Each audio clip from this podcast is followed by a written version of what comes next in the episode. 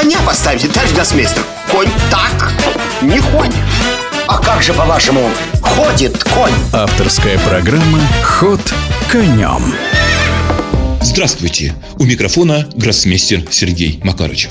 В древнем узбекском городе Самарканд закончились чемпионаты мира по быстрым шахматам. Наиболее драматично, интригующе проходил женский турнир. Главным его итогом стала победа питерской шахматистки Анастасии Боднарук. Никто перед началом турнира не ожидал, что она может претендовать на очень высокие места, поскольку турнир собрал ну, практически всю мировую шахматную элиту во главе с Зю Вензюнь. Это классическая чемпионка мира, которая, между прочим, возглавляет и быстрый рейтинг, тогда как в классическом она немножко отстает от некоторых других шахматисток. Итак, самым неожиданным на женском турнире оказалось то, что с самого старта признанные фавориты, рейтинг-фавориты не проявляли себя. Они отставали от относительно молодых шахматисток, тех, которых никто особенно не ожидал увидеть впереди. Очень важным событием завершился второй игровой день. Это был восьмой тур, в котором Анастасия Боднарук встречалась с другим лидером. Они делили первое и второе места, но Анастасия Боднарук провела очень красивую комбинацию и победила Джу Циньер, относительно молодую китайскую шахматистку. И в результате Анастасия Боднарук перед последним третьим заключительным игровым днем вышла на чистое первое место – Однако до конца еще предстояло сыграть три партии, причем как минимум две из них с очень опасными соперницами, с главными своими конкурентками. И здесь сыграл свою роль психологический момент. Вначале Хумпи Канеру решила зафиксировать ничью троекратным повторением в первой партии третьего игрового дня. Это по общему счету был девятый тур.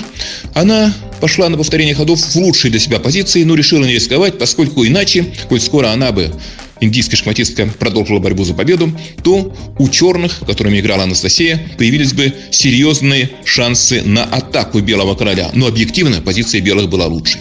Ну а что касается последнего тура основной части турнира, то огромную роль сыграл не только психологический фактор, но и неверный, не совсем точный расчет. Дело в том, что согласно регламенту, если первое место разделят более двух шахматисток, то дополнительный турнир, точнее сказать, дополнительный матч за первое место, тайбрейк, играют лишь те двое из них, которые обладают наивысшим дополнительным показателем. Было понятно, что у Анастасии такой показатель наивысший, а ее соперница Лейтен Зе, вице-чемпионка мира по классическим шахматам, которая играла сравнительно недавно матч за титул шахматной королевы против Дзю Вензюнь, так вот, Лейтен Зе, имея белые фигуры, решила, что лучше уж она будет выяснять отношения с Анастасией после дележа первого места. Скорее всего, так полагала китайская шахматистка, они разделят первое и второе место и затем померятся силами в мини-блиц-матче из четырех партий.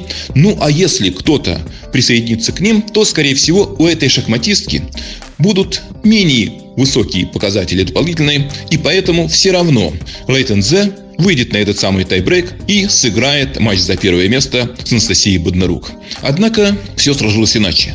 Хумпи Канеру в последнем туре выиграла у нашей Катерины Лагно, догнала лидеров и опередила Лейтензе по главному дополнительному показателю усеченному бугольцу. Что такое усеченный бугольц? Это сумма всех очков, с которыми встречалась та или иная шахматистка. То есть та шахматистка, которая конкурирует в споре с другими. И вот пол очка рейтинг Кумпи Канеру оказался выше, чем у Лейтензе, и был назначен тайбрейк между Анастасией Боднарук и Хумпи Канеру. Ну, безусловно, Хумпи Канеру невероятно мастеровитая шахматистка, шахматистка высочайшего класса.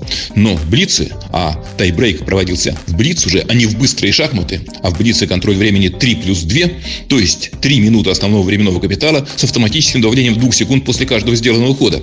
Так вот, Блицы, конечно, класс шахматные понимания играют свою роль, но не меньшую роль играет хладнокровие и умение быстро и аккуратно, не зевая ничего, двигать фигуры. Однако в первой партии, имея белые фигуры, Анастасия Боднарук добилась хорошей позиции. В какой-то момент она была даже выигрышная. Но в решающий момент на висящих флажках она грубейшим образом ошиблась. И вместо того, чтобы записать в свой зачет единицу, то есть победить, она проиграла. Ну, безусловно, это тяжелейший удар, но то ли Анастасия смогла взять себя в руки, то ли Хумпиканеру начала как-то терять хладнокровие, но, попав в цейтнот, индийская шахматистка в выигрышной позиции допустила грубейшие ошибки и Анастасия провела несложный удар, дала мат белому королю и сравняла счет. Две последующие партии также проходили в целом с преимуществом индийской шахматистки, но у Анастасии все время было больше времени, и она смогла спастись в третьем поединке, когда Хумпи Канеру на висячем флажке не решилась продолжить борьбу, рискуя проиграть, опасаясь проиграть по времени, и это троекратное повторение привело к тому, что решающей стала четвертая партия, которая начиналась при равном счете полтора на полтора. И вот в этом поединке снова после не совсем удачных действий Анастасии Боднарук в миттельшпиле она попала в тяжелую, можно сказать, проигрышную позицию, но ее соперница тратила гораздо больше времени. И на висящем флажке позиция внезапно осложнилась после неаккуратных действий Хампи Конеру. Анастасия прекрасно воспользовалась этим, и в позиции, которая была объективно ничейная, но она резко изменилась в пользу Анастасии, то есть недавно у нее было плохо, а стало вполне нормально, даже лучше. Так вот, Хампи Конеру просто растерялась, просрочила время, и в результате Анастасия Боднарук стала победительницей этой партии и победительницей всего турнира. Иными словами, чемпионкой мира по быстрым шахматам 2023 года.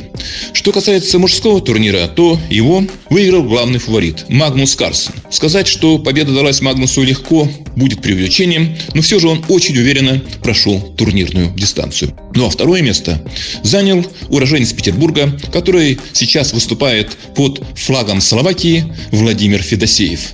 Надо сказать, что Владимиру Федосееву, конечно, на этом турнире очень везло. И лишь в одном поединке против Магнуса Карсона он уступил. Зато в целом ряде других одерживал победы и занял чистое второе место. Ну а на третьем остался индийский шахматист Санташ Федит.